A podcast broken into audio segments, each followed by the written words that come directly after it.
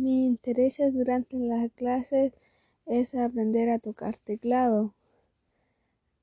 Y también aprendí que hay música ancestral y que y grupos culpa de los españoles desaparecieron los Selkam.